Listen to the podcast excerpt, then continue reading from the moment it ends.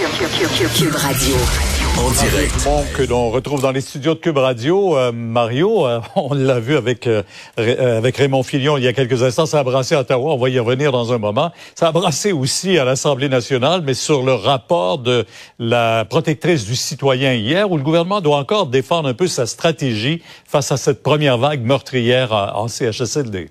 Oui, et le gouvernement, c'est tout à fait normal, se fait demander des comptes par l'opposition? D'abord, avant que la période des questions commence, la ministre McCann, qui était ministre de la Santé à l'époque et qui, qui, qui, est sur la défensive dans cette histoire-là, a voulu donner des explications. Donc, a prouvé quand même qu'elle n'a pas menti. En ce sens qu'il y a bien et bien une lettre, une directive dans une réunion.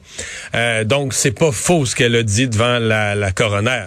Maintenant, je veux dire, on comprend bien c'est une lettre, une lettre qui dit rien. C'est du langage technocratique qui dit oui, là, il faudrait activer un processus quelconque, là, mettre une petite switch à on pour s'occuper de ce qu'on voit venir un virus en Chine, mais dans un langage là qu'on bureaucratique, on, sent bien en lisant la lettre que oui, il y a quelque chose qui a été fait, mais c'est pas un signal d'alarme qui était donné au CHSLD, puis il n'y a pas eu de suivi. Donc, la version générale de la, de la protectrice du citoyen reste vraie. La ministre McCann, lorsqu'elle est questionnée là-dessus, elle finit par l'avouer. Elle dit oui, oui, notre préparation, c'est centré. On était de bonne foi, on voulait bien faire, mais notre, présente, notre euh, préparation de la pandémie, c'est centré sur les hôpitaux. Ah. la deuxième partie de la phrase, ben c'est ça. Ben oui. La deuxième partie de la phrase, c'est de dire, mais ben, ce faisant, on a négligé les, les CHSLD. Oui, on a vu le docteur euh, Arruda partir pour euh, le Maroc lui-même à la fin du mois de février.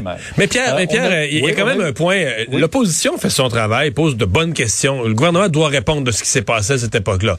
Il y, a un petit point de rupture pour l'opposition. C'est qu'à un moment donné, l'opposition parle en disant, ben, en février là 2020, on le savait qu'il y avait un danger pour nos personnes âgées quand même, Pierre, si on va relire les registres des travaux de l'Assemblée nationale de février 2020, il n'y a pas de députés de l'opposition, ni libéraux, ni péquistes, ni Québec solidaire, qui se levaient puis qui, qui posaient des questions. S'il y en a un qui avait fait ça, qui avait posé une multitude de questions sur est-ce que nos CHSLD sont bien préparés, aujourd'hui, on pourrait dire, oh, voilà un député ou une députée qui a montré de la clairvoyance, puis on aurait dû l'écouter personne qui parlait de ça. Ils l'ont pas plus vu venir que les autres. Ça oblige quand même un petit peu de modestie. Là. Ouais. Euh, on va parler des CPE. On a senti aujourd'hui très bien euh, du côté euh, de la CSQ que, en annonçant que 92% des travailleurs en garderie avaient opté pour la grève générale illimitée, qu'on veut mettre énormément de pression sur le gouvernement pour les négociations à venir. Malheureusement pour eux, ça en met aucune, à mon avis. Ça met pas de pression, pas très peu de pression sur le gouvernement. Je sais qu'il y en a qui pensent le contraire, mais d'abord, une grève générale illimitée en général, quand tu déclenches ça, tu déclenches ça. Ça devrait être annoncé. Je suis désolé pour les parents de ce que je vais dire, mais quand tu déclenches une grève générale illimitée, c'est pas une menace pour plus tard, on sait pas quand. C'est lundi matin, tu dis, regarde, c'est fini, on part en grève, on part en grève lundi matin. Euh, là, euh, c'est une grève sans date, donc qui est pas exécutoire. Bon, qu'est-ce que ça représente exactement, ce sera à voir, mais je vois pas en quoi ça va faire bouger le gouvernement. Le syndicat est dans son droit.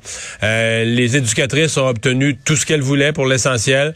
Euh, maintenant, voudraient euh, avoir une espèce de clause là, ascenseur ou clause remorque où tous les autres employés des cuisines, de l'entretien, du secrétariat aient les mêmes augmentations. Puis on parle pas d'augmentation ordinaire, on parle d'augmentation hors du commun, des 20 quelques pourcents, quelque chose du genre de l'ordre de 23% Le gouvernement n'accordera jamais ça. Les cuisiniers, personnel de secrétariat ou d'entretien des autres ministères, de plein d'autres domaines dans le gouvernement, ont obtenu 6% ont pas obtenu rien de semblable. Donc, euh, c'est une négociation impossible. Donc, malheureusement pour les parents, je suis désolé, je suis obligé d'être réaliste.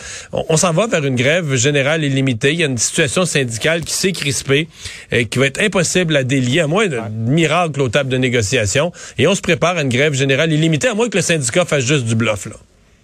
On a très bien entendu aujourd'hui les représentants syndicaux dire qu'ils ont l'appui des parents, justement. Alors, c'est là-dessus qu'ils misent. Si on a une grève de plusieurs mois, ça va être un bon test pour ça. Je suis pas si sûr.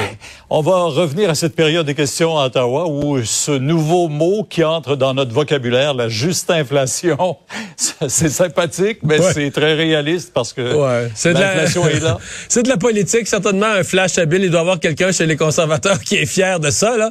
Euh, mais mais ça, ça pose la question de l'inflation. C'est un sujet réel, c'est un sujet visiblement... Écoute, en campagne électorale, M. Trudeau a fait rire de lui en disant, ben moi, les, les questions de politique monétaire, je pense jamais à ça, puis il se trouvait drôle, mais les questions de politique monétaire, c'est le portefeuille de monsieur, madame, tout le monde, c'est le prix euh, du pain, du lait, du poulet. Donc, euh, et, et, je pense que plusieurs économistes vont dire les dépenses démesurées des gouvernements ont participé à l'inflation. Alors maintenant, il faut, il faudra y voir dans les, dans les mois à venir. Mario, bonne soirée. On vous retrouve demain à 10h sur LCR. Au revoir. Au revoir. Oh Vincent, mais ça se continue, les prises de rendez-vous pour les enfants. On a eu une mise à jour de fin de journée. Ouais, François Legault, euh, ce matin, parlait de 115 000 rendez-vous. Ben, cet après-midi, on est rendu à 143 000 euh, prises de rendez-vous. On sait que ça, on n'est pas encore dans le milieu scolaire euh, et que ben, ça ne fait que commencer. Alors, on peut, on peut penser que la réponse des parents est très bonne. Il y a aussi des limites par, par certaines régions. Alors, des endroits où les parents doivent ben, avoir voulu prendre un rendez-vous rapide, mais c'est pris. Alors, ils vont se tourner vers l'école. Mais je pense que la réponse est assez bonne.